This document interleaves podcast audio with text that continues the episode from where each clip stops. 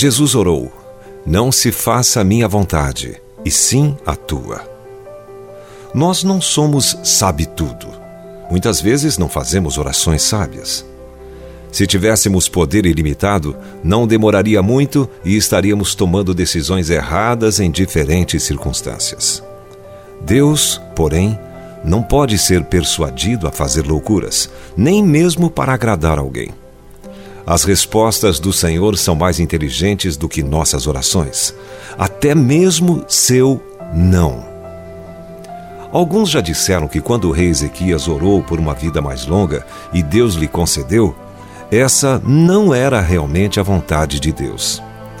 Assim diz o Senhor, o Deus de Davi, teu pai: Ouvi a tua oração e vi as tuas lágrimas. Eis que eu te curarei acrescentarei aos teus dias quinze anos. Segunda Reis, capítulo 20, versos 5 e 6. Isso se dizia porque foi durante aqueles 15 anos que Manassés, o perverso filho de Ezequias, nasceu. E mais tarde, por cerca de 50 anos, Manassés conduziu a nação com grande maldade. Todavia, se Ezequias tivesse morrido sem um filho, então a linhagem de Davi teria chegado a um fim prematuro. Portanto, era a vontade de Deus conceder aqueles 15 anos a mais de vida a Ezequias.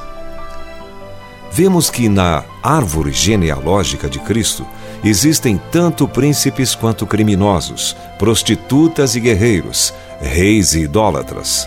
E assim acontece na árvore genealógica de qualquer família.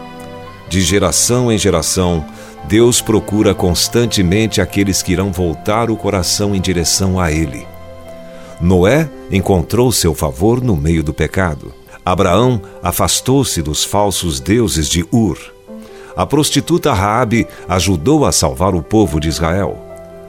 Ruth deixou os ídolos de Moabe e casou-se com Boaz, e eles se tornaram os avós de Davi, o rei.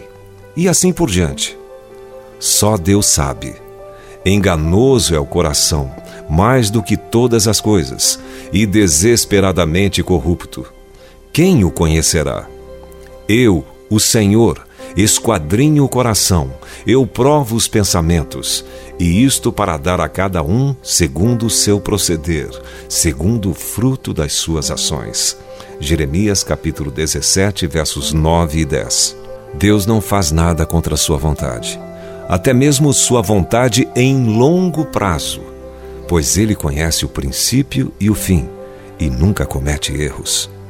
Portanto, você pode orar com confiança, pois suas orações não são em vão.